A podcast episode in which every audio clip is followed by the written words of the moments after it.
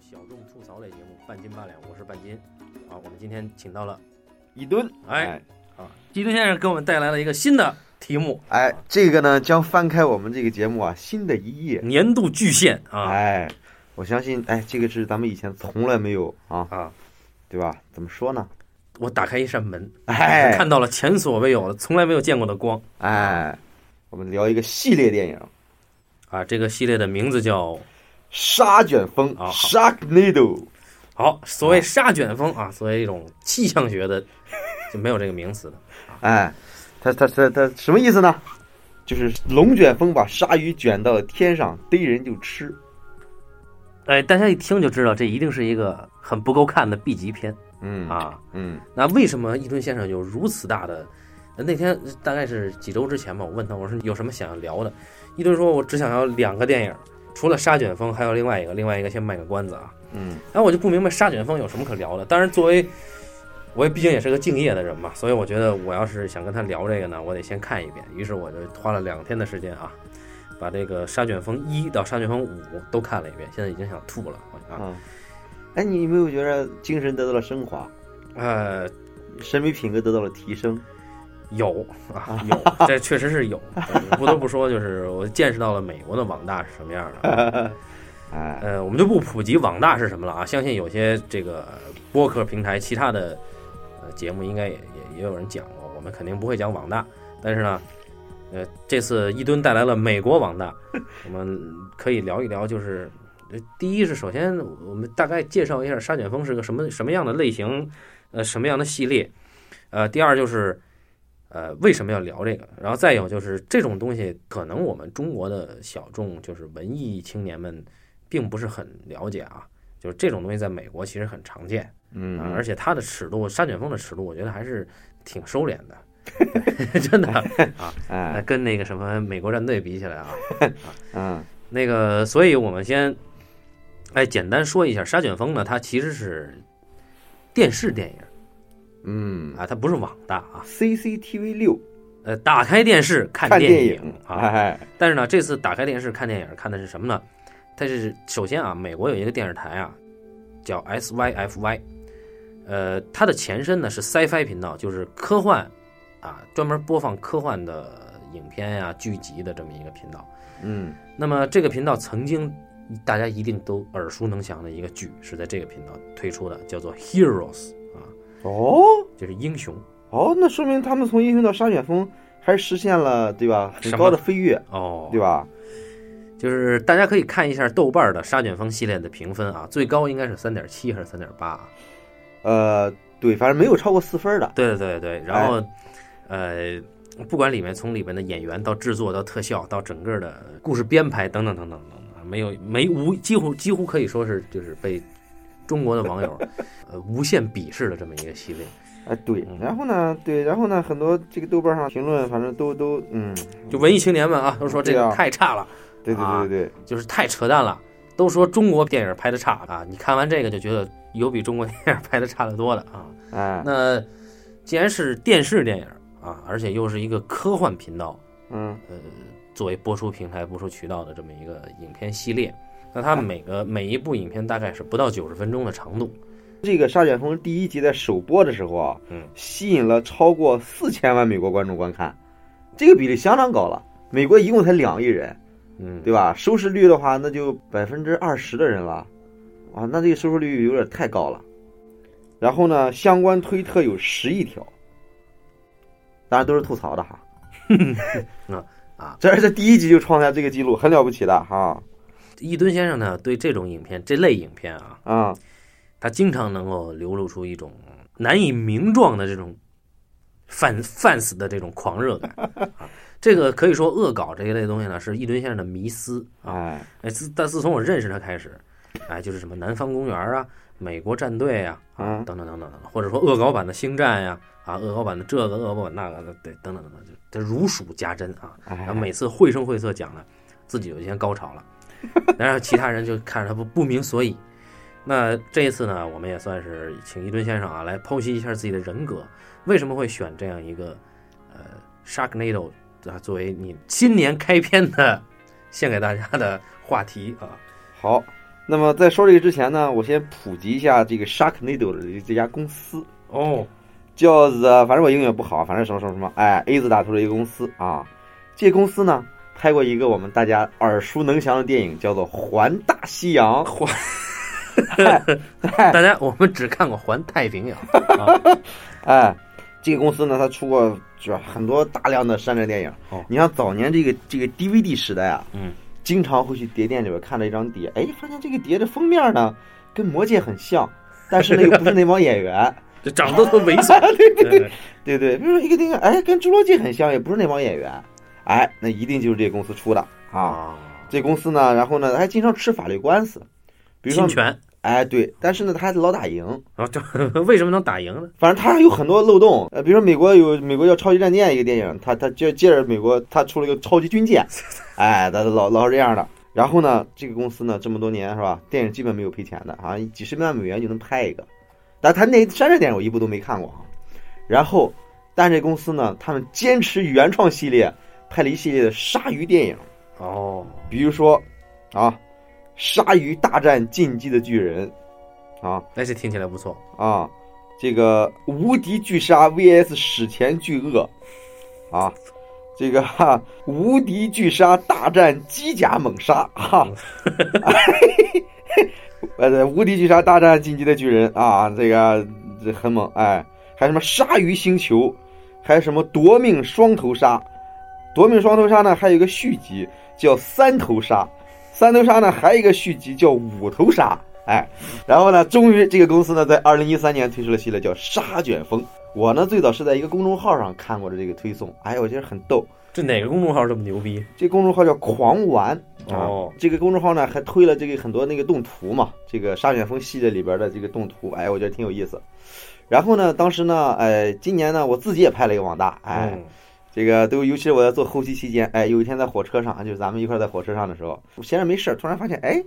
这个沙卷风居然能从优酷上看，我就在优酷上下了一集，嗯，就一看，哎，我一看那开场，因为当时呢，我正在做我那个王大的后期，然后呢，我的台词呢写的特多，然后拍起来呢，你就需要剪掉很多多余的词儿，嗯，就我自己感觉呢，作为导演呢，控制力好像不是太足哈。这个对吧？你作为导演，哈，哪个词是什么景，哪句台词是什么景别，你应该有谱的。然后你才发现呢，嗯，哎，发现哎，然后再看《沙卷风》的时候，我一看，哎，这导演拍一开始的对话说铿锵有力，那台词对吧？一句是一句，这个比我有谱对吧？哪个词是吧？什么景别？虽然说这是一个 B 级片儿哈，虽然说豆瓣评分都三点几，但是三呢，点七，哎，啊， 对我评分三点七。但是呢，一看这开场，你觉得这个导演其实还是一个训练有素的一个商业片导演。他他妈豆瓣评分就是倒过来，七点三都不算高分儿，真的，啊就是我我是觉得那导演不能说你不是那个那个导演，真的啊就那个导演的水平，你要放在中国来，绝对能做做得了一线一线电影。哦，真的，就他那个还是一个电影，还是很有电影思维的。嗯，就是他那个那个，虽然这片子确实是糙哈，嗯，然后后来看就后来这片子发现这个网全网是套友路，网友都什么评论呢？嗯，就是说这个根本没有几只鲨鱼，或者说这个就在就在开车就就在原地打转，这车都不动，这啊个对预算低到这个程度啊，啊，对对对，他预算七低，然后呢，剧情呢又全是套路嗯，啊，就就就讲这个这个就很扯的一个设定啊，美国总灾难片嘛，对吧？然后这个灾难片的前提无比的扯，就是鲨鱼啊，鲨鱼在天上吃人，就龙卷风卷起来无数的鲨鱼，然后鲨鱼飞着就咬人吃人 啊，这这给美国造成了非常大的人民群众的财产损失和人民群众生命安全。对，主人公作为一个坚定的一个美国硬汉，一个酒吧主，对，嗯一看起了沙卷风，他要回去拯救自己的女儿，就是他妻子，他前妻已经再婚了。那么主人公带着自己的朋友和他餐馆的女招待啊，这个女招待诺娃暗恋着主人公，嗯，然后主人但主公人公不为所动，啊哎对我是你的老板，你怎么可以这样？主人公回去去救他的家人，对，然他后女儿长得非常好看嘿呦，一去他家啊，发现他前妻啊跟他前妻说这是现在很危险，啊哎，他前妻呢啊这啊你这还他危言耸听，对，然后无非就是刚想让女儿跟你走嘛。哎嗯对，而这前前妻的新丈夫呢，就说你他妈别扯淡。哎，对但是正说着的时候，飞来一阵沙旋风。对，然后把这个鲨鱼卷进了他们家对啊，这鲨鱼把他的前妻的新丈夫直接给吃掉啊，对，所以就没办法，只能拉着这个一家人逃亡。然后家园被毁。对对对，然后就就开上车继续逃亡。然后后来呢，又又不行，对吧？不光救了女儿，还得去救儿子。就是啊发现这个沙卷风呢，从洛杉矶的海滩一路刮刮刮刮刮刮到了内陆啊，哎，想去赶紧会合儿子，再往高处逃。对啊，对，儿子呢是一个这个飞机场的，呃，这个开飞机的这种私人飞机啊驾驶员。哎，大家都以为呢就是个龙卷风，所以避难。没想到龙卷风里边还卷着鲨 鱼，哎，然后呢，就他儿子呢，就是说说那既然这样的话，我们一定要救这个世界啊，啊、哎因为他儿子跟他爸一个姓 儿、哎他们家人都有这个毛病。复印，谢泼德啊，Shepherd，那 Shepherd 呢，我记得好像是《迷失》的男主角也姓 Shepherd，啊，呃，好像主人公好像跟牧羊人有有词根的关系啊。然后呢，儿子呢就决定我们开着这个飞机嗯，啊去拯救。怎么拯救呢？他们一合计啊，这个龙卷风啊，中间形成这个气旋啊，嗯，可以被破坏掉。嗯一旦破坏掉一抵消呢，这龙卷风就没了。龙卷风没了，鲨鱼不就就掉下来摔死了吗？嗯哎，，一那怎么抵消呢？自制炸弹，嗯，往拿这个炸弹啊，往这个龙卷风的，往沙卷风的核心处一扔，哎，这炸弹一引爆，哎，就嘣的一声，哎，可能就抵消了，就哎可能就抵消了啊。啊，于是呢，儿子决定我们试一试，然后呢就兵分两路，哎，，老爸和他的朋友在这儿制作炸弹，嗯，儿子呢和那个叫诺娃的大波妹呢，啊，还是挺挺辣的哈嗯，啊，大波妹也不知道为什么这大波妹就是会十八般武艺，哎，哎，一上来就拿这个来福枪，紧接着就升级成了 M 十六冲锋枪，啊哎这这枪鲨枪鱼爆头啊，哎，打鲨鱼啊！对，中间还有一点过程，就是一路上呢，主人公呢跟他妻子呢渐渐旧情复发，而诺娃呢跟主人公的儿子，哎哎哎呃，就是一一哎聊哎聊了一些心事儿啊。哎，对对对对，感觉俩人是吧？也也哎，然后呢，在坐飞机呢，他这个诺娃负责投弹，儿子负责驾驶，嗯两人确实是毁了两个沙卷风，嗯但是呢，第三个死活毁不了。然后嗯其中有这个主人公呢，就是芬利芬，嗯他一个哥们儿，嗯不知道为什么，其实没有必要的啊。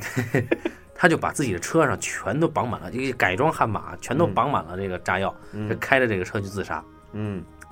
但是呢，还没开上这车，嗯他这哥们儿就直接被鲨鱼给砸死了。嗯，然后芬决定我来替我哥们儿完成这个未竟的事业，于是开着这辆车就直奔一个 U 型转弯的这个路，啊，这到了坡道尽头，突然一下这芬这跳车啊，嗯然后这车就直冲向这个沙卷风的核心，啊就嘣的一声，哎，爆炸了。哎，然后芬也被鲨鱼吃了，但同时呢，这个沙卷风暂时停了，但是鲨鱼还在吃人啊，嗯，鲨鱼就把这个芬给我和那们个猪肉诺娃哎，都给吃进了肚子里。对，哎，对吧？这个看到那儿的时候，这诺娃是先被吃的，嗯，对，当时他们在飞机上投弹的时候，嗯，对吧？然后突然间那飞机一摇，诺娃一下掉下去，他妈被一个鲨鱼给吞了。嗯，我一想，哎，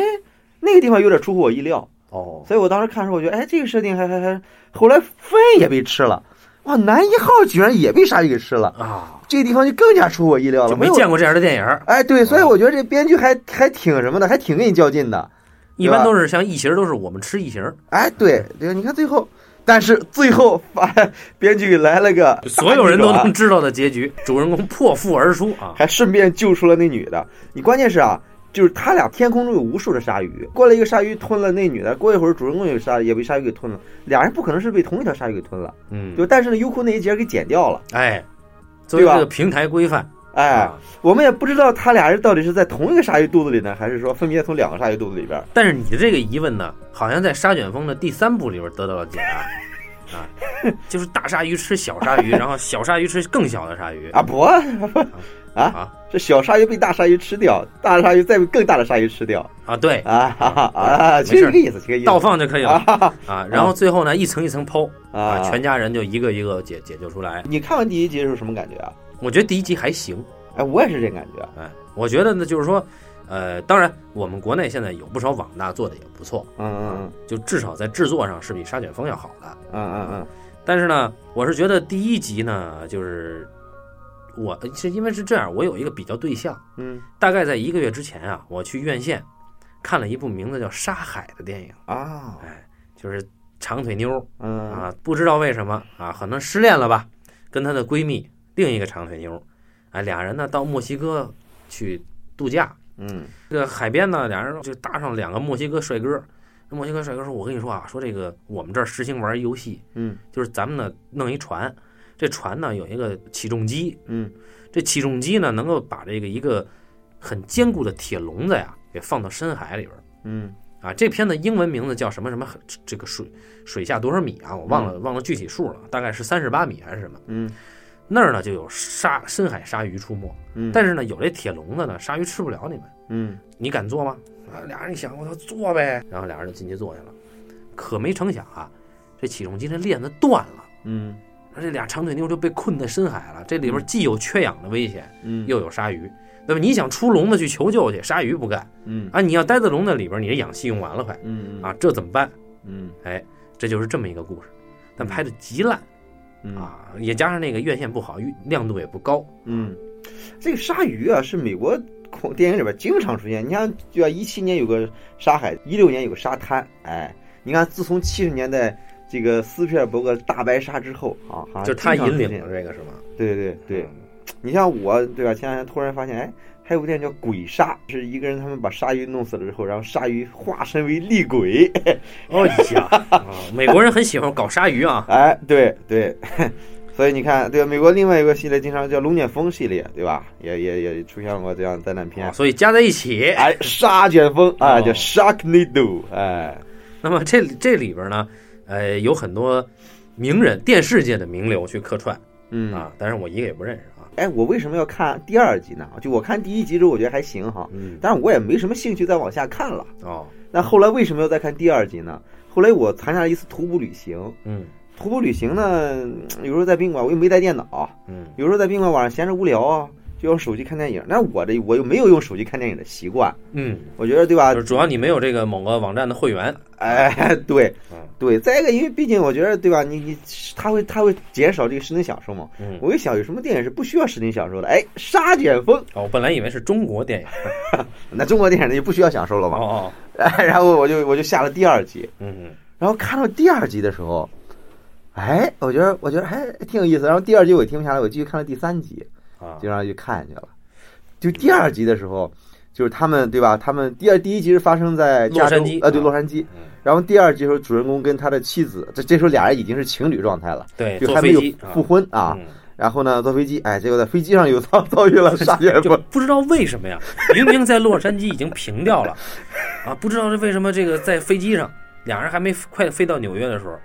被一群鲨鱼袭击了。然后呢，女主人公在飞机上，这个拿着拿着手枪朝朝外朝外打这个鲨鱼的时候，嗯，被一只鲨鱼过来一下给吞掉了，把把他手手给他咬掉了。对，哎，这是在纽约，主人公救他妹妹一家，嗯，是吧？就是主人公西式的高中同学娶了他的妹妹，因此他他俩人结下了很深的梁 子。对，但是为什么？哎但是因为他俩 fuck my sister，但因为俩人是一样的那种很哎白人英雄啊，都对是那种很美国英雄啊，啊，对，因为英雄对英雄嘛，总是有点不太对付。但是最后啊，终于最后联起手来，再一次挽救了纽约哎，啊。他是利用什么原理呢？利用了冷却原理。第一次是用炸弹，就这炸弹呢，在第二集里边它他妈行不通，哎，他他他就做了好几个炸弹，结果往对沙旋风里边发现这次沙旋风变强了，而且这两股沙卷风啊要合成一股，这个威力就极大无比。我也不知道到底大到什么程度啊。嗯，然后呢，就发现他们这个两股沙卷风最终将在帝国大厦汇合。嗯哎，于是呢，主人公啊和他高中时代的恋人。一嗯个黑妞 啊，嗯以及他的妻子，一个毒手的，就是这个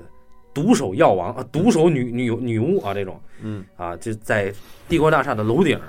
利用避雷针啊，嗯以及这个水冷原理啊，就把这个他他他他总是这电影里边出了一大堆很复杂的科学术语，对对是吧，对，应该全是扯淡，我觉得。哎， 肯定全是扯淡。最后的时候，沙旋风平掉了，但是最后主人公也弹尽粮绝，天上一堆鲨鱼飞了下来。嗯，主人公一看怎么办？突然之间发现，哎，跟前一边死一只死鲨鱼，死鲨鱼嘴里边叼了一只手，手里边拿着一把枪，就是一开始吞他媳妇儿那个手的那个鲨鱼，就要把这枪拿来，梆梆梆梆一通乱射，把鲨鱼都给打死，然后从那个断手上撸下一个戒指，对吧？给他媳妇儿对，重。新向他媳妇儿求婚，哎哎， 这是第二集，啊，是吧？第三集可就了不得了。哎，我个人认为第三集是沙卷风系列里最牛逼的一个，嗯，啊我我已经忘了什么感觉了，但是回头我看了一下我朋友圈什么的，我发现我我也是当时第三集我应该是看的最爽的一集。第三集呢，故事变成了零零七开场。哎，对，哎，就是你看，大家记得零零七是一个枪的这个弹膛里边儿，枪筒里边儿，对吧？出现一个人影，这个是在一个鲨鱼嘴里边儿出现一个人影，突然间，人影举着一个电锯啊，就是 德州电锯的那个电锯。故事呢发生在华盛顿一开始主人公被美国总统啊，一接见个非常猥琐的白人演员演一个美国总统啊，也不知道他影射的哪一代，可能是布什。然后结果然后这个美国总统授予他这个这个授予他一个金链锯啊，金电锯，嗯就是纯金打造的一个电锯。嗯，结果呢，没想到我操，不知道为什么主人公出现在哪儿，沙卷风就跟到哪儿，沙卷风席卷华盛顿，把整个白宫给毁于一旦。但是主人公跟美国总统这俩人喋血双雄，啊 哎，对哎，极其激情，俩人拎着几把枪就出来就干鲨鱼啊。对，但是充满那种对吧？美国电影里边这种英雄式的对话，对，哎这个这个鲨鱼多到什么程度呢？在这林肯纪念堂，大家知道林肯有一个雕像在那儿坐着呢啊，然后双手嗯，摊开，突然就一下，砰儿，有一只鲨鱼直接躺在了林肯的怀里。对，最后反正还还有一张一帮人对吧？主人公芬和一帮特工联手撑起了美国国旗，啊，对吧？斜撑起来父辈的旗帜，然后呱过来一只鲨鱼，一下插那个国旗旗杆上了。反正就是美国所有的地标建筑都被沙卷风摧毁了。哎你就，好比什么呀？就是北京，哎，故宫那皇座上、 哎飞进来一只鲨鱼，在那上面蹦跶，哎，哎，类似这种啊，角楼毁了，对北海北海那白塔让鲨鱼给砸砸碎了，类似这种啊。对，这个沙卷风在华盛顿啊，他跑了，嗯他直奔主人公的老家堪萨斯州，嗯主人公就赶紧回家救人去啊。他就回到那个堪萨斯州的路上啊，他发现被自己被鲨鱼围攻了。哎，这个时候呢，他自己就是就很狼狈的躲在自己的车里边，不敢出来。但是他发现这突然出现了一支神秘的部队，嗯干掉了鲨鱼，极其专业，装备极其精良。然后有一个人，一个倩影，挥舞着双头电锯，然后站在车上，哈哈，然后在这把鲨鱼全给剃了，哎，然后还有一辆这个加厚的装甲车嗯啊，他一看谁呢？是第一集的诺瓦嗯，啊，第二集一直没出现，但是第三集回归了，对。哎，他更加专业的去对付鲨鱼，然后这么多年他一直在观测沙卷风。对他就是，但是他心里呢还是装着这个，哎，主人公，哎，这诺瓦一直观察鲨鱼，他发现鲨鱼有一种习性，嗯就是沙卷风里的鲨鱼啊，不是为了吃人而生的，嗯它喜欢吃鸟。哎啊，当然，这个习性后来到底用到了剧情上完全没有。 啊、对，然后紧接着呢，就就是就是他们发现，哎，这个沙卷风要席卷他女儿所在的环球电影公园儿，嗯那他赶不上啊，嗯他得救他女儿，怎么办呢？正好呢，他认识这附近，也不知道为什么，附近有一个人的一将军。嗯黑人将军跟他是哥们儿，嗯他就管这将军借飞机。将军说：“啊将军说我只剩两架，有一架我得用，嗯，另一架是一架超音速战机，嗯啊。”然后诺瓦说：“我会开呀、啊。”于是俩人开着超音速战机就去了。嗯嗯，然后女儿在环然后球诺瓦的搭档就是驾驶加厚装甲车的那哥们儿，被鲨鱼啃成了人棍。哎，什么是人 棍呢？大家看过韦小宝，就是那个陈小春版的那个那个《鹿鼎记》吧？嗯啊，就说说这个先把胳膊都砍了，嗯再把腿砍了，嗯，啊，这这这成了人棍。哎，那个人被那被鲨鱼啃成人棍，但依然免依然跟鲨鱼同归于尽了，对吧？对对对。哎，然后他们去了环球影城，环球影城里面还有一个人正在电影院里边看这个公司出品的另外一个系列电影，叫《夺命三头鲨》。这个观众谁呢？就是我们的乔治·马丁，《冰与火之歌》的原著作者啊。这个马丁在嗯那儿看着特高兴，嘿嘿嘿嘿嘿，突然之间，这个银幕里边那个鲨鱼钻出来，一下把这乔治·马丁给咬死了。哈哈哈。哎，就是类似这种，就是这种客串明星刚一出，也就是露了半张脸的时候就被鲨鱼给弄死了，不计其数。在这个系列里边，不知道死了多少明星啊！对对对，而且有的人死完了，也是第二集又出现了。很多就那个主持人，电视里面那猥琐主持人，那啊黑人主持啊，明明是被鲨鱼弄死了嘛，第二集继续主持。哎，然后呢，就是他们发现，哎，环球电影公园这个沙卷风啊，没法阻止了，啊而且沙卷风愈演愈烈，就几股沙卷风汇合成了沙卷风墙。嗯哎，那这整个美国的东海岸就要完蛋，嗯哎，美国已经进入了紧急状态。这时候，我们的主人公芬恩说：“我操，作为谢泼德家族的掌门，我绝对不能他妈的坐视不管啊！啊，要想救我的 family，我得先救他妈国家呀，对不对？嗯，啊，就像中国有首歌叫‘你不站岗，我不站岗， 谁来保卫祖国，谁来保卫家’。”主人公一想，第一集用了炸弹，第二集用了水冷，第三集恐怕只能用核核能源了。嗯啊，于是说我们没有这么高的能源，怎么办呢？主人公想到了一个人，哎主人公的父亲，哎，这个父亲是谁来演的呢？哎，霹雳游侠，哎，也就是说，大概是在九十年代的时候吧，嗯啊，我们小时候有一个美国引进的美国电视剧集，在中央电视台播放的嗯啊，然后就就说有一个西部有一个穿的很骚的一个探长皮吧啊，皮衣探长，哎，啊，穿着皮衣啊，然后穿着尖头皮鞋的那么一个人，他他有一辆车，嗯我不记得这人长什么样，我记得这只记得这车，这车是一个智能车，嗯啊，会说话，哎，会说话，哎嗯，反正啊然后那音乐音乐我特别熟哈，叫当当当当当当当当当当当当当当当当当当当当当当当当当当当当当当当当当当当，哎，那个，霹雳游侠出场的时候呢，是在一个改装过的酒吧，是一个破旧的大巴改装成了一个小小的酒吧，就吃着这个汉堡包，也是白发苍苍啊，嗯跟几个老哥们儿在那儿，嗯一看就是典型的那种美国的在那儿蛋逼。然后这几个老哥们儿就说说啊，你儿子现在很拉风啊，啊，美国总统都被他救了，啊，你别跟我提我儿子，啊，就觉得这父子之间一定有什么问题。结果他儿子来了，一看也发现没有什么问题。他儿子来就是很酷的说一句：“爸，我以为你这个这个酒吧早就关张了。”他爸说：“你别跟我提这种这这句话，说我他妈的经营这个酒吧就是为了堵住你这种无聊的人的嘴。”然后接着呢，哎，他儿子一指外边儿啊说：“你看，他的媳妇儿和他女儿都在，他媳妇儿大着肚子嗯啊。”然后老爸一看，哟，啊，说怀了，说你记着要让你媳妇儿管我叫 Colonel 啊，叫上校。哎，很酷的一个美国老头，哎，然后呢，关键是呢，老头儿呢看上 Nova，对 Nova 就颇有一些动心啊。啊，然后呢，两个人呢就决定说，既然老爸以前上校嘛，什么上校呢？老爸参加过一个秘密的美国的秘密计划，叫做星球大战计划。哎，星球大战啊，美国历史上真有其事，对吧？里根搞的啊，老头儿呢，那个年代呢是星球大战计划里的一个重要组成部分的一环，他负责驾驶航天飞机嗯啊。然后呢，儿子跟老爸说：“说我们现在只能用航天飞机上的这个燃料箱啊，丢到这个沙卷风，以免它形成沙卷风墙。嗯”老爸说：“那搞吧。嗯”啊，俩人呢就准备坐航天飞机飞向太空。嗯但这个时候呢，鲨鱼席卷而来啊，因为鲨鱼来了你就没法起飞呀、嗯然后这时候呢，这个芬恩的这个女儿嗯和女儿刚刚新交的一个小男友，俩人拎着 F 十六就冲着天就开枪打鲨鱼。然后这时候呢，俩人打鲨鱼，打着打着鲨鱼，俩人这个打出火来了啊！俩人就在这打奔儿， 这一打奔儿不要紧，这这个小男友呢，直接就被鲨鱼给干死了。嗯然后呢，这个大肚婆呢，一听说啊，说什么我先生要上太空，嗯我也得去啊，啊，他就非得跟着去了。一家子坐着这航天飞机就起飞了，飞上大气层以后呢，把燃料箱给扔了，把一级火箭也给扔了，没用，嗯这怎么办呢？这飞恩他爹说说还有一个办法，嗯说那个时候星球大战啊，其实这个计划一直存在，嗯我们只能启动星球大战计划了。怎么启动啊？他爹呢就说我呀只能手动开启，于嗯是他爹呢就就要出舱。嗯这时候呢，主人公就说：“爸，你说你这样出仓的话，可能就有去无回啊。”他爸特别慨然的说：“说没事儿，儿子，说这是我一直以来的梦想。”他儿子问说：“是飞出太空，不成为你的英雄然后他爸毅然决然的，哎，启动了星球大战。？”然后关键是他爸刚刚启动了星球大战，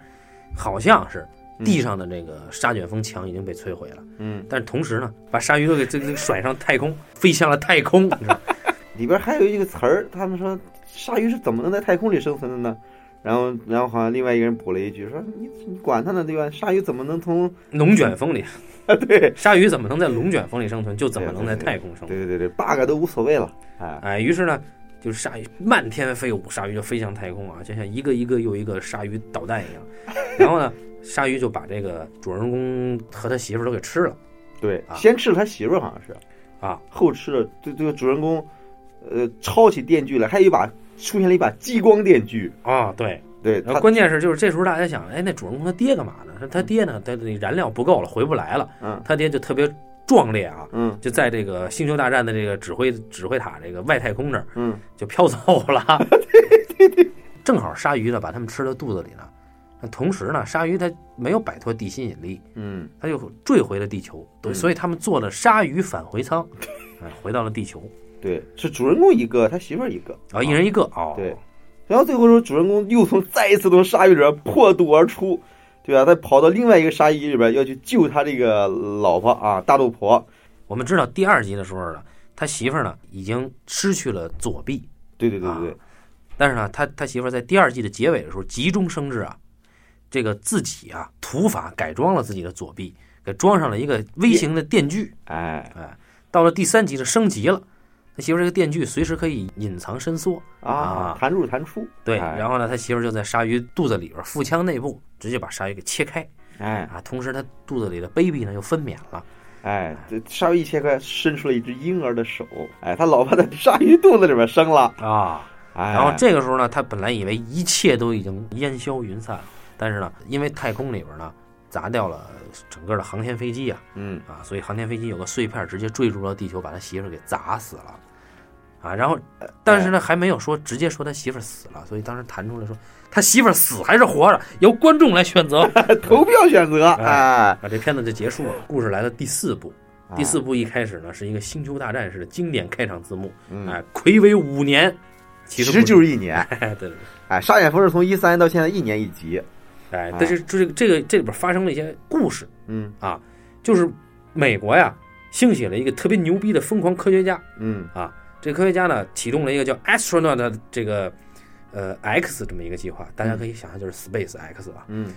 它其实影射的是埃隆马斯克，嗯，但是呢，这个埃隆马斯克在这个片子里边是一黑人啊，戴个耳钉 儿，然后这个黑人这身边跟着都是一种整容大模，嗯然后这个黑人呢自己亲自穿着这个太空衣去太空把上校给救回来了。对，啊俩人在在月球上太空漫步两边，然后一个握手，救回来以后呢，这黑人呢，用他的科技力量消灭了全美所有的沙卷风嗯啊，并且能够监测，嗯做到就是扼杀在摇篮里。这黑人呢，在影片的开头呢，他开了一个酒店，叫嗯鲨鱼酒店。嗯，酒店里边全是鲨鱼，哎、在哪儿呢？故事发生在拉斯维加斯，嗯在维加斯这个酒店呢，这个系列的电影呢，已经有了自发的梗儿，嗯就在第二集里边死掉的那个黑黑妞啊，叫 Sky 的那个，嗯在这个酒店里边专门为他开发了一个游戏，叫 Sky Jump，意思就是那种飞天蹦极似的游戏。啊嗯继续说这个故事，虽然沙卷风没了，但是不知道为什么在 Vegas 周围兴起了沙尘暴啊！这个沙尘暴是沙土的沙啊，嗯哎，然后沙尘暴飞起来呢，因为这酒店里边呢蓄养了很多鲨鱼，然后他养了很多鲨鱼以后呢。这沙尘暴一来，把这鲨鱼又给卷起来了，又一次形成了沙尘暴沙沙卷风，翻译过来叫沙龙卷。嗯啊，然后沙龙卷就就来了，这这我操，这就作为谢泼德家族的是吧？这所有的成员都要在这儿聚会嘛。啊好，于是大家就就不知道为什么主人公还多出一个火辣的表妹嗯啊，然后大家就一想赶紧扼杀掉这个沙龙卷啊。他的儿子在第三部一直没有出现的儿子结婚了，带了一个黑妞媳妇儿，对，大儿子嗯啊。然后第三部是出生那小儿子，现在已经五岁了，一个很壮的一个，感觉像黑黑人女特种兵一样的。那你想象成小薇吧，然后就俩哎俩俩人就在这个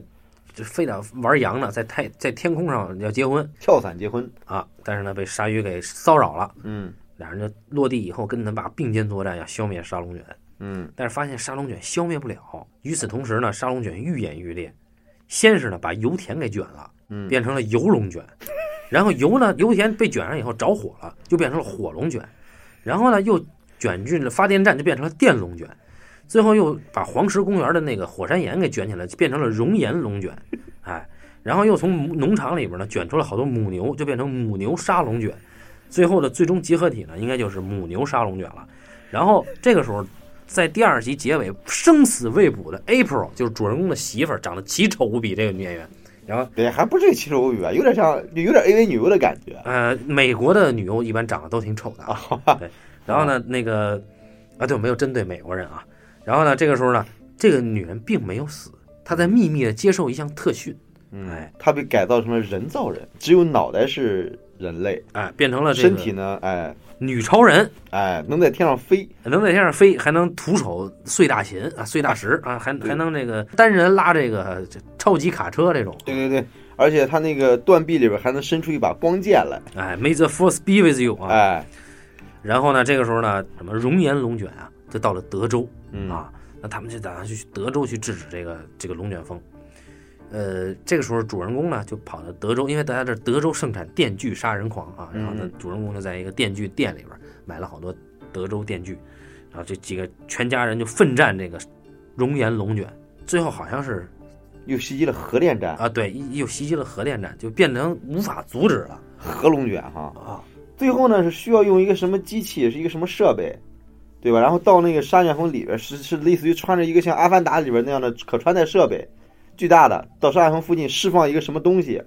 把把东西打开之后，就可以把合龙卷给把先把合龙卷这个核给去掉，变成普通的沙卷风。然后呢，那个埃隆马，呃然后那个黑人马克思那个就可以启动他们之前的防御计划，再把这个沙卷风给去掉。他们在一个瀑布，对对对，啊啊结果最后呢，先是埃隆马克思去那个去那个启动这设备，结果启动了一半儿，他妈能量不足，结果他妈一个鲨鱼把埃隆马克思也吃了，嗯，对吧？最后只能说主人公他爸去这个去去去去继续去干这事儿，结果主人公他爸刚没走两步，过来一个鲨鱼，咔把他爸给吃了，对吧？过一会儿之后，然后那个又过来一个鲨鱼，咔一下把主人公的女儿给吃了，反正最后主人公全家都被吃了，最后主人公芬一个人去启动了这个设备，终于把这个核卷风给核给去掉了。然后最后那帮整容大妞又启动了他们这个防御设备，把单卷风给去掉。最后一些以为一切太平的时候，过来一个鲨鱼又把主人公给吞了，又过来一个鲨鱼又把那个鲨鱼给吞了，又过来一个鲨鱼又把那个鲨鱼给吞了，连着吞了四五次。过来一个蓝鲸，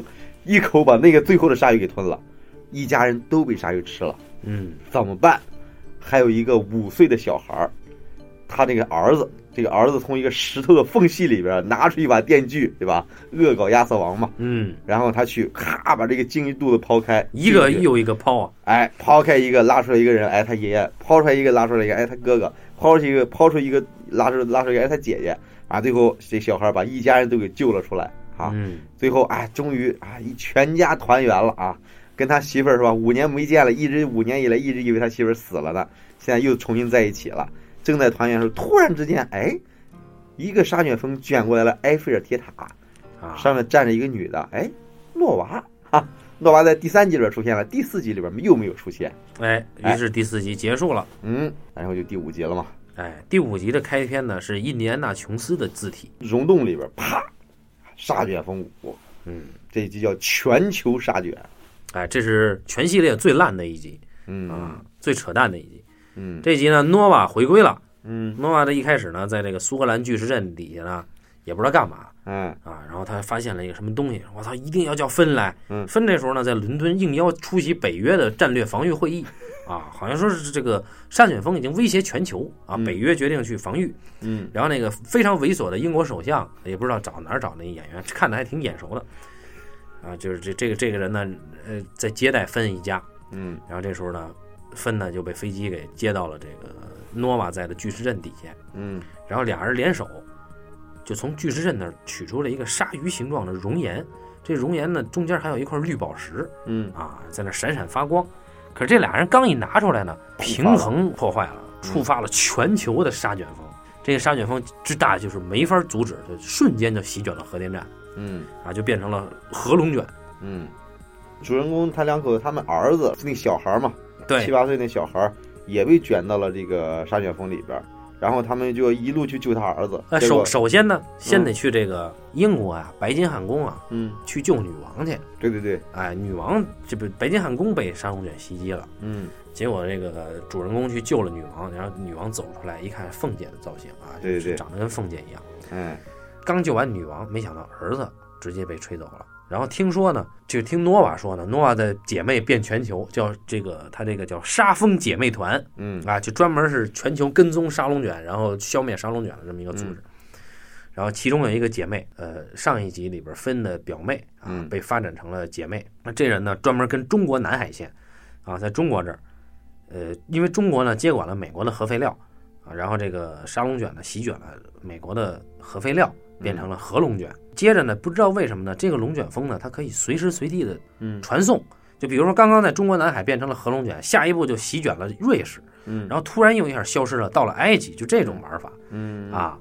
后来又到了澳大利亚之类的，等等等等。然后呢，这个主人公的媳妇儿 April 呢，因为诺曼没有成功的保护好他儿子嘛，没能保护好他儿子，让他儿子被沙龙卷卷走了。嗯，诺曼就说：“我操，说说我们必须得潜入沙龙卷的这个核心嗯去救这个小孩儿。”然后呢，就把这个想把这个 April 先改装一 下，另一个组织给 April 3D 打印了一套嗯，啊，把原本就是一身机器的 April 变成了人形的 April，但是好像没什么用啊，就是没有什么哎对实际效果。又是那种特花哨的、特杀马特的少女装扮，对，那块石头是能够触发龙卷风的关键。哎，哎，他们发现这块石头被人偷走了，于是就追着这个偷石头的人追到了巴西。巴西呢，又来一股龙卷风，又把他们卷到了意大利罗马。嗯，然后到罗马以后呢，他们就跟这个这人打斗，去，终于抢回了这个石头。嗯，哎，同时他们在罗马受到了梵蒂冈教皇的接见，教皇也是一个非常猥琐的演员扮演。教皇赐给了芬一个电锯啊，然后分在这个教堂二层举着电锯向天问，无语问苍天啊，一个剪影。啊，然后沙卷风就来到了冲绳，啊，就形成了沙斯拉，哎，然后呢，这个沙卷风呢，在冲绳以后呢，就把所有各地的鲨鱼都汇集成了一个大鲨鱼的形状，到处这个肆虐。嗯，哎，这个时候呢，主人公呢就跟他媳妇儿到处就追这沙卷风，但是更多呢就是干瞪眼，什么都干不了嗯，啊。这时候相相继的呢，那个诺瓦已经死了，嗯，然后呢，主人公的儿子就是长子啊，啊死在了堪萨斯州，啊，女儿也死了，嗯，父亲也死了。这是真死了啊，不是被鲨鱼吞了，嗯，对，最后呢，在金字塔一个终极之战，媳妇儿也死了。但媳妇儿他们死的很壮烈，对吧？他们拿着权杖一插，哇操，大海涌来，他们分开了前面的大海。他媳妇儿最后用全部的能量分开了大海，结果他媳妇儿力竭而亡。嗯，最后呢，他媳妇儿因为他只有一个脑袋是人脑袋嘛，所以最后他主人公就是就是在全世界各地是吧？拎着他媳妇儿的脑袋，哎，在游荡，反正全世界主人公是全世界唯一的幸存者，最后就整个人类都灭绝了，世界变成了废土啊！哎主人公在红场，哎哎，发现了，哎，为哎，什跑么了一辆悍马，对开了一辆军用车？哎，哎，说这难道还有除我之外的幸存者吗？这车门一打开，主人公一看傻眼了，哎，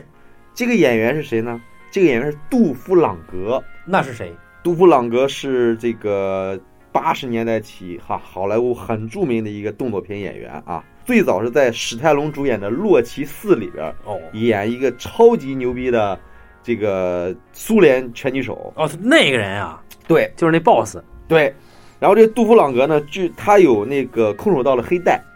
哦，啊，一米九多的大个儿，就这演员本人是黑带，对，然后呢，他还在这个上格云顿的《再造战士》里边演过大 boss，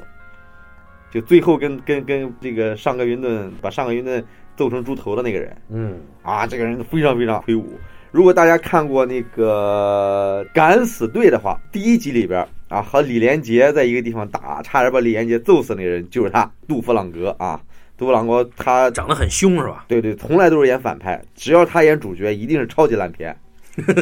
哎，然后这一集里边最后出现了杜弗朗格，但是杜芬朗格呢，他比这主人公长得还老。对他戴了一个头盔，是主人公的儿子小儿子一开始戴的那个头盔哎，，是英国，是那个英国那个山寨零零七的那个叫什么什么博士那个？我忘了什么博士了，反正英国的先进武器，嗯，就头盔可以顶鲨鱼嘛。主人公就问你为什么戴着我儿子的头盔，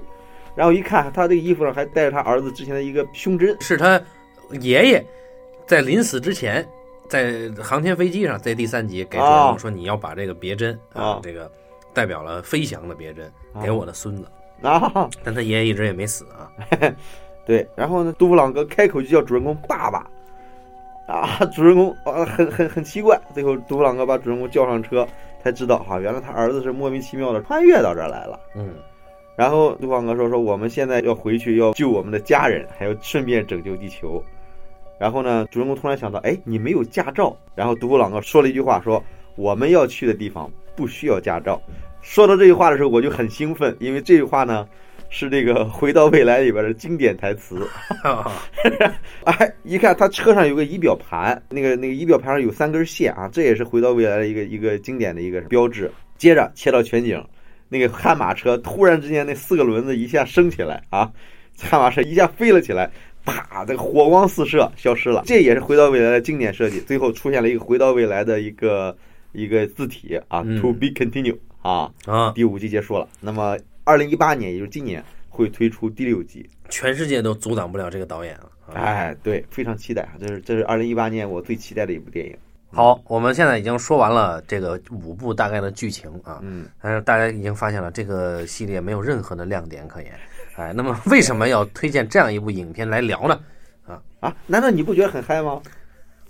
觉得一般，因为在前两看前两集的时候啊，都是在优酷那个电影频道看的，嗯这不叫傻逼啊，嗯把那个鲨鱼解剖的镜头和鲨鱼吃人镜头全给剪了，所以一点都不嗨。啊，哦真正嗨起来的唯有第三部让我觉得嗨了一点儿。对吧？哎，第三部有个神译名叫《Oh Hell No》，它那个英文名叫《Sharknado Oh Hell No》，哦翻译过来叫《沙卷风三冒号亚麻袋哦，哈》。哎，我我我我也是看到三的时候嗨的不行了。这为什么我我我觉得特别嗨呢？啊，就首先啊，他这个，我觉得他在他这片子在在在整个剧作啦什么的，我觉得还行，还不至于说，就他是故作严肃，故作认真啊，对，但是他这是个吧剧作就是谈不上剧作嘛。啊，肯定谈不上剧作，对吧？扯淡嘛，他这个东西，他这个路数呢，就是一本正经的胡说八道嘛，嗯，然后他这个路数呢，又是典型的美国灾难片的路数。一个美国的孤胆英雄，对吧？在灾难里边，他要拯救自己的家人，嗯，这是一个典型的美国价值观，是吧？哎，你全世界毁灭了不要紧，我的家人是最重要的啊！哇塞，你像去巨石强森是吧？去年前年来着，还演过一个类似于大地震的这么一个电影，对吧？不管是什么二零一二，是吧？什么后天了，全是这路数啊！嗯这依然来了一个路数，但是呢，它的不一样的地方呢是前提设定非常非常的扯淡啊！沙卷风是完全一个不可能的一个事儿，在如此扯淡的设定里边啊，大家都很认真啊，都去做这么一个事儿，而且最后啊，一定是这个亲情主人公啊挽救了自己的家庭。呃，不得不说，我们是一个小众节目啊啊。那么一般都推荐的是相对小众的电影。然后从《沙卷风》的评分和《沙卷风》观看人数来讲，它也确实达到了小众对啊。对，对，这个确实我这个也挺没有说服力的啊。这个沙卷风在咱们中国是小众，在美国可不小众。就嗯美国它有这个传统，对吧？呃，不不不，不是不光是鲨鱼的传统，就是美国《鲨卷风》它之所以拍五集，它是特别特别火的。你像到第二集的时候，还是第三集了，它在推特上已经到二十亿次的话题，已经到二十亿了。而且，当时《鲨卷风》那一集推出来的时候，它的热度已经超过了《权力游戏》了。为什么乔治·马丁会在第三集里边客串？是吧？他就他觉得自己受到了威 胁。不是你你这个乔治·马丁，像乔治·马丁什么级别了，对吧？乔治·马丁人家如果是乔治·马丁瞧不上的一个电影，或者他非常鄙视的一个电影，他也不可能去客串这个。你乔治·马丁他又不缺钱，嗯，对吧？他又不缺什么，就是他一定会觉得这个事很好玩儿。我觉得他应该是第六部写不下去了。对他，他对，所以他就被鲨鱼给咬死了。这都就是就是美国的一个抗战神剧嘛，就是它这里边其实它有很多设定，我觉得它剧作上还是有点招儿的。你比如说第一季里边有个设定，对吧？主人公颠簸不破的一个设定，就一定是拯救家人。第二集呢，相当于也算巩固了这个设定，遇见了一个跟他一样强悍的妹夫啊，一块儿拯救了世界啊。最后的时候，再一次跟他媳妇儿求了婚。然后到了第三集的时候，哎，神结尾，对吧？他婴儿从从鲨鱼肚子里边出来，哎，但是第三集把他把他媳妇儿给给给弄死了。然后第三集呢，又设定了又有一个设定，就是说，他第三集就是他他女儿不是谈了一个男朋友嘛，嗯刚谈没两下，男朋友就被吃了。嗯第四集的时候就把这个设定给推向了极致哈、啊，一家人只要是谢叫谢芬德家族是吧？谢泼德啊，谢泼德家族一定不会被鲨鱼吃掉哈。所以你看他他儿子谈了一个黑人媳妇儿，刚结婚，已经是他进进了他家门了，结果过一会儿那个那个黑人女人就被鲨鱼给吃了啊。最后尽管一家人都被鲨鱼给吞了。嗯但是愣是把所有人都从鲨鱼肚子里边给拯救了出来。但是呢，你第五集你怎么再创造新的期待呢？你就需要把原来的定律挨个给打破。所以第五集的时候，他这家人一个个真的被吃了，真的死了，包括那个诺娃，诺娃之前也是不可能死的一个人，嗯，到第五集里边真的死了。所以当最后时候，我就一直想，哎，这结尾应该怎么收呢？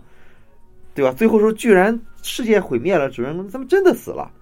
突然之间，杜甫朗格出现了，哇，带着这个 飞行器飞上天空的时候，我也当时我也是觉得第五集其实没有什么看头嗯，但是最后这一下一下就把我给调动起来了。啊，昨天晚上我看第五集已经睡着了，你忘了最后的结尾了？没有结尾我没睡着，我就是啊在中间就是这个沙卷风到处一会儿他妈到埃及，一会儿又到罗马了，我已经睡着了那时候。啊？后来我醒了以后重新看，就我是这么这几年我看过的这些好莱坞电影里边儿，没有什么让我兴奋的了，已经。就是你觉得那些呃很严肃的电影已经没什么意思了。对，但是沙卷风让我很兴奋。他为什么呢？因为你像这个芬是典型的一个美国电影里边的那种英雄，这种典型的他一个很强悍的这种，就美国直男癌。嗯然后呢，哎呀，对吧？保护家庭，保护国家，对吧？然后呢，这美国电影里边，你一本正经的去去，经常一本正经的来一个世界灾难，突然一个人这么拯救了，这是特扯淡，就这是扯淡到对吧？然后呢，又特认真，这个美国电影里边动不动对吧，让你觉得特恶心。你尤其是像那个谁，什么什么莫里奇了什么了，就就拍那个后天那个导演，啊经常玩这个，一你这个还有独立日了什么的，对吧？一最后一定是一个美国英雄带领大家，这个这个拯救了很多。然后你看，就他们那认真，就真的让你觉得，呃，就就就就这这恶心劲儿，让你觉得，就你觉得应该是搞一下他这种呃对严，肃的，就是他这种他这种自以为自己很牛逼的这种事儿啊，嗯让你觉得很不爽。啊嗯但是呢，沙卷风呢，就他把这东西原封不动的拿了过来，然后呢，又用了这么一个极其傻逼的一个设定，又用了这么 low 的特效，又用了这么糙的剧情，然后全 全全片子里边没有一个立得住了。然后这帮演员这张脸一个一个比一个一个比一个的 low，对吧？对，服化道什么都很差，嗯演技更差啊。 哎，对，然后给你弄出这么一个来，哎，哇，我觉得这个让我觉得无比的爽。我觉得，我觉得他这个电影和他电影的主题是匹配的。而好莱坞大制作，你动不动上亿的制作，哎，我记得前几个一两个月之前也有一个灾难片， 嗯刚上一个灾难片，忘了叫什么名了。嗯，现在大家不肯定不爱看，没人爱看这种电影了。嗯那我敢保证，那电影一定也是这种主题的，对吧？我觉得那种东西已经太不匹配了。就是你弄了一个极其低劣、极其幼稚的一个观念，和你这么一上亿的一个制作，完全不匹配。嗯但是沙卷风我觉得匹配，我是觉得沙卷风没有什么违和感，而且沙卷风它这个戏谑，对，就是死了又又出来了，然后这个动不动就鲨鱼就吃一个，啊，对对，你说这个主人公，你说这个这个这个动作片里边主人公，灾难片里边主人公永远不死，对吧？那那那样的灾难里边，我靠，人是非常非常脆弱的，在那样的灾难里边，人呢说死就死，但是美国电影动不动就，他永远不可能死。 后这个沙卷风赤裸裸的用这种非常非常不可信、非常非常吹牛逼的方式，你给你呈现出来的时候，你觉得这个这个特别好玩儿。我觉得这里边真正好玩的是那些电视主持人，就电对对视主对持人和那记者什么的，也就采访第五集吧，那个嗯采访那市长，那市长说：“我他妈的，这分走到哪儿，沙卷风就到哪儿。”嗯，我我把他绳之以法，那女市长，然后关键是那女市长就是一看沙沙卷风来了想跑嘛，嗯然后正好被那个出镜的记者给拦住了，说：“哎，这这市长市长市长一定要采访呢。”嗯让市长在这装着，哎哎，接受采访啊，大家一定要、嗯不要慌啊，沙卷风一定会被我们控制住的。嗯，但是这这市长就马上就想转头就跑，然后又被拉回来，哎，市长市长市长，最后那他妈市长急了，给他妈记者给揍了一顿。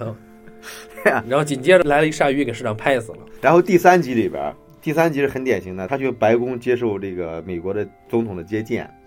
然后这他就又又卷起了沙卷风，哇，最后对吧？他跟这个总统并肩作战那一块儿，哇，他这个这这这又恶搞了很多那个美国电影的段子，对吧？总统很牛逼哈，嗯总统跟跟特工俩人并肩作战。而且他们一下把那个旗杆竖起来，插死一只鲨鱼，对吧？父辈的旗帜，他还说了一句话：“天佑美利坚。”我觉得特别爽，用这种口气讲述这种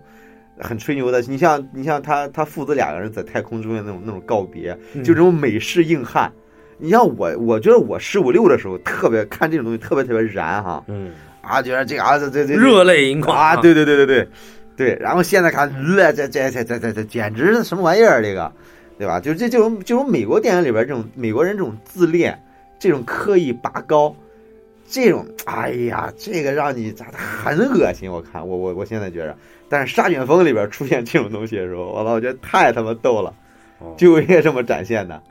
所以你觉得这个这种 low 制作嗯，啊，配上这种主题是可以的。哎，对对，它会让我觉得爽，它每一个地方都不会让我觉得，哎，这这这这这，哎哎，也得泄气，哎，反而那些大片里边那个东西，当当你遇到一个情境里边，一个人，我操，莫名其妙又逃出升天了，哎呀，我靠，而逃出升天，呃不光逃出升天啊，他还坚持一个美国人的一个理念，啊，很很白人至上，不是白人至上吧，就说那种就美国的那种那种英雄的那种劲儿，啊拯救全世界啊！哎呀，你让我觉得太无耻了，这个。为什么是你是对英雄主义反感呢，还是对美国的这种拯救世界的这种为己任的这种美国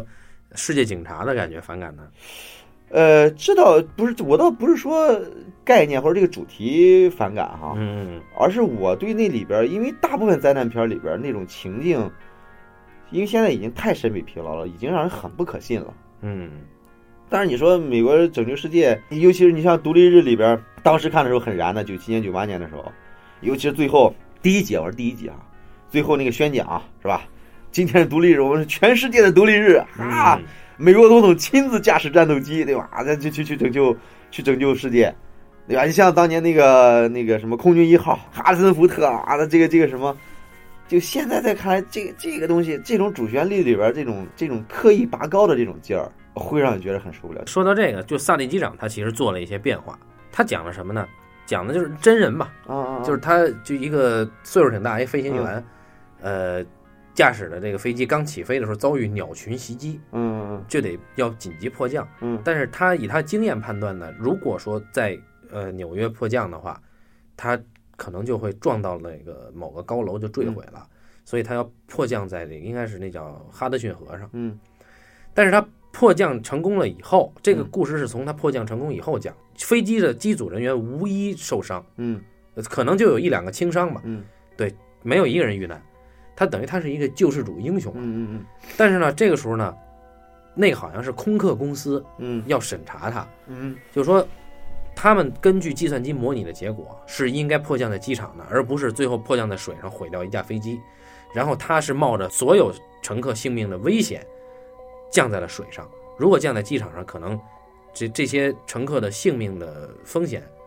就是生命危险的风险可能会降得更低。所以他一下就从这个救世主变成了被质疑的一个调查对象。嗯接受调查的时候，他又怎么样？可能略微有点动摇自己当时嗯，到底是怎么样。然后最后他说，他可能是说，呃，你的计算机模拟应该把人的那个在那一刻的那个反应时间模拟进去，嗯，于是他就破了计算机模拟的这个教条吧，嗯嗯嗯，然后算是战胜了空客公司的这帮官僚。嗯啊，然后同时他自己，如果说他当时真要是空客公司调查他，按照空客公司那个处理，他可能连退休金都拿不到。那么他跟他媳妇儿可能连自己那个要买的那个农场那地都没了，就是家里可能都揭不开锅那种。嗯哎，是这么一个处境。最后他还是用，当然还是呃人会要战胜机器人这个用，嗯也不是人战胜机器人，而是人的那个判断，机器人是模拟不了的。啊，他是用这个那萨利机长他是一个现实题材的一个电影。对，那他而那那而且萨雷机长说了一个事情，这是一个成人的电影，哎，你觉得就是美国拯救全世界这个东西，其实就这已青经少是年脱离现实了。对，这是啊青少年电影。嗯你像你像其实像漫威会让我很反感，我不是说漫威的不好，因为我小时候我我十几岁二十多岁的时候特别特别喜欢这样的电影，嗯看的太多了，嗯，确实因现在对有一个一个审美疲劳了。就比如《霹雳游侠》这种呃，霹呃霹雳游侠电视剧，我操，那那那对对，啊，然后还有他们这个沙卷风电视台曾经播出过的《英雄》，哎对就不可信。对，觉得牛逼吹的有点大，他妈拯救世界为己任，你他妈拯救你自己就不错了。毕竟你年轻的时候啊，你你那个自恋情绪特别重，然后呢，那个好莱坞那个电影呢，会给你会让你特别有代入感。嗯，现在年纪大了，大家都知道怎么回事了，谁拯救谁呀、是吧？能自己能过好日子就不错了。咱就看点儿，这这些就就就喜欢看点儿， A V 是吧？哎，对啊，对。好所以为什么喜欢这个沙卷风，就是因为那些女演员是吧？嗯，呃，利敦先生在看《沙卷风》的时候，慧眼一眼就看出来这些女演员一定是美国 A V 的那些女演员，说明还是阅片量在这儿啊嗨，年少的时候总是有点积累的嘛。啊。啊好，我觉得《沙卷风》这个系列就可以到此结束了啊。啊， 我还没聊透彻呢啊，就是第一集的时候，烂番茄网站上百分之八十二的新鲜度但是只有十七个人评价是吗？那啊十十七个人是精英啊啊，啊！我我觉得大家啊，这个这个看听了这节目之后呢，可以去看一看这《杀剑风》，但是但是这肯定肯定大部分人都会觉得这片子很烂。对对对啊，这个这个哈，倒不是说为为这片子证明哈，但是我我自己是觉着呢，就是《杀剑风》就是他，你并不是因为他有恶搞成分喜欢他会有恶，当然是有这原因了。啊。但我自己确实看得很嗨，很投入。嗯，嗯嗯啊。当然我，我我自己觉得，我觉得是就是说，那个单远峰，你毫你毫无疑问，他一定是烂片。嗯但是呢，我觉着张雪峰的这帮拍电影的这帮人呢，他们是在他们是在很很戏谑的一个态度在做这个东西，嗯而他们不并不是说他们说他们打偏了，没拍好，拍出来一个烂片，这就是他们的目的。所以我觉得从这个角度来说，我觉得张雪峰是很成功的作品。好，那就感谢大家收听这一期的半斤八两啊，这个不是系列哈，这个就这一期啊啊，那么如但是如果今年出了新的，我还会聊的。啊，我们到时候再看啊啊，好，咱们下期再见啊。再见。